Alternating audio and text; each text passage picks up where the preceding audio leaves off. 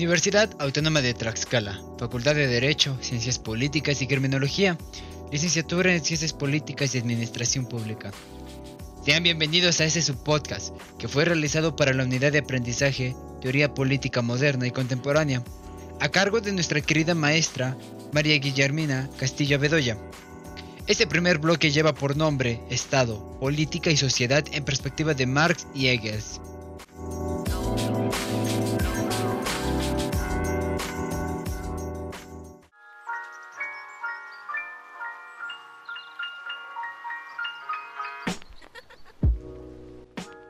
Mi nombre es Cristóbal Jerry Reyes Villegas y junto con mis compañeras Leticia Herrera Aguilar, Linda Anayeli Macías Polvo, Lidia Saraí Vázquez Chávez, Lorena Vázquez Contreras y César Xochicale Canales, daremos a conocer una introducción sobre el Estado y la sociedad. Todo esto en voz de una generación de jóvenes sobrevivientes. Empecemos.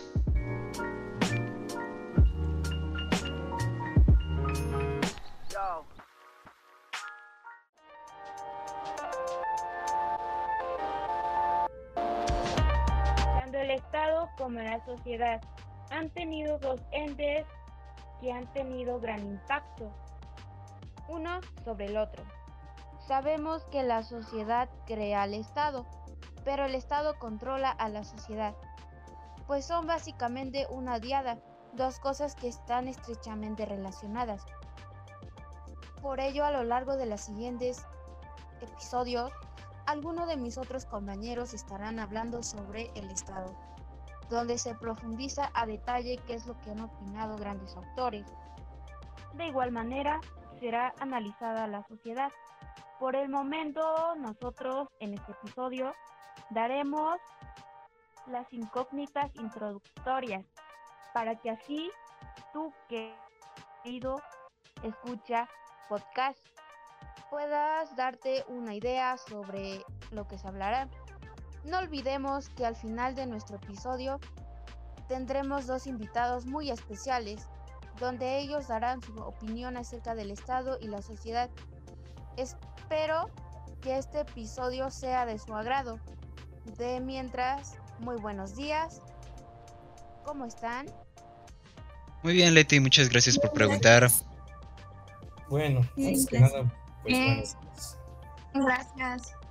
Ahora vamos a hablar sobre el Estado. Como bien sabemos, todos los países tienen las mismas funciones básicas porque son la organización de todas las instituciones legislativas y administrativas de un territorio determinado. Y pues son lo más importante en una organización controlada y que es operada por pocas personas.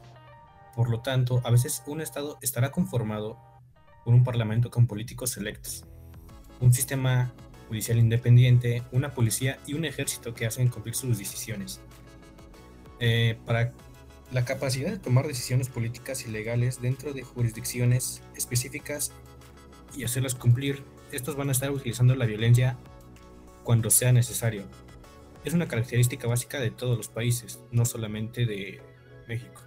Fundamentalmente, eh, el Estado afirma tener un monopolio del uso legal de la violencia dentro y fuera de su territorio, por lo tanto, el Estado es superior a las personas bajo su propia jurisdicción y a todas las personas bajo su propia jurisdicción en su mismo territorio.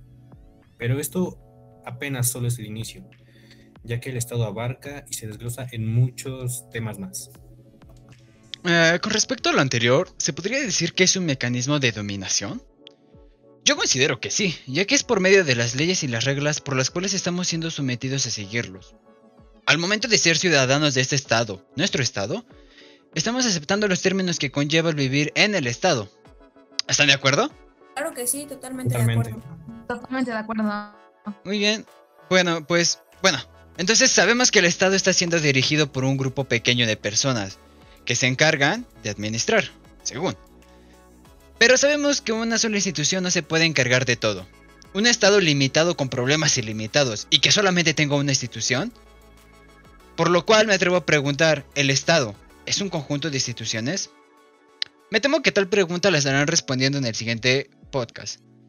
Spoiler, yo creo que es evidente la respuesta. Primeramente, dentro del desarrollo del ser humano, han surgido diferentes necesidades cómo sobrevivir, alimentarse, vestirse, dormir, pero sobre todo convivir con otros seres humanos que compartan cosas en común. Ante lo cual, dentro de este proceso histórico, desde los primeros primitivos, se crearon aquellos grupos, conocidos como aldeas, que iban de un lado a otro para sobrevivir. Así, tras el paso del tiempo, con el surgimiento de la agricultura, la pesca y animales domésticos, el hombre se volvió sedentario, propiciando a que surgieran otras necesidades de acuerdo ya no solo a necesidades esenciales, sino también a cómo mantenerse y producir sus alimentos. Por lo que podemos decir que así comenzó la formación de la sociedad. Ah, sin embargo, la vida humana dentro de la historia se divide por diferentes etapas, las cuales se presentan a continuación. La prehistoria, la edad antigua, la edad media, la edad moderna y la edad contemporánea. Por lo tanto, dentro de cada una de ellas se encuentran antecedentes y hechos sociales que han propiciado la formación de la sociedad como hasta ahora la conocemos, a través de sus diferentes características. Como sabemos, para evolucionar y desarrollarse es necesario sufrir cambios y adaptaciones, por lo que la sociedad no ha sido la excepción, y esta misma se encuentra en un constante cambio en todos los sentidos y ámbitos de la vida. Eh, ahora bien, es importante definir qué es sociedad. Eh, la sociedad existe en la práctica, desde el surgimiento de la vida más compleja, en la medida en que algunos individuos buscaron protección y estabilidad en la vida conjunta. Formaron enjambres, colonias u otras formas de organización, algunas muy primitivas y otras más desarrolladas socialmente.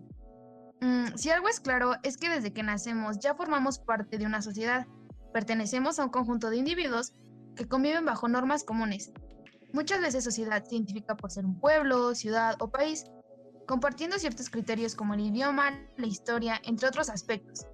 Por ejemplo, la sociedad mexicana se define por ser idiosincrasia. Se diferencia de los demás países cercanos, tradiciones, costumbres, formas de expresión y su muy reconocida gastronomía. El concepto también implica que el grupo comparte lazos ideológicos, económicos y políticos, al momento de analizar una sociedad, se tienen en cuenta aspectos como su nivel de desarrollo, logros tecnológicos alcanzados y la calidad de vida. Ahora, eh, estamos conscientes, están conscientes que hay diferentes significados de lo que es una sociedad.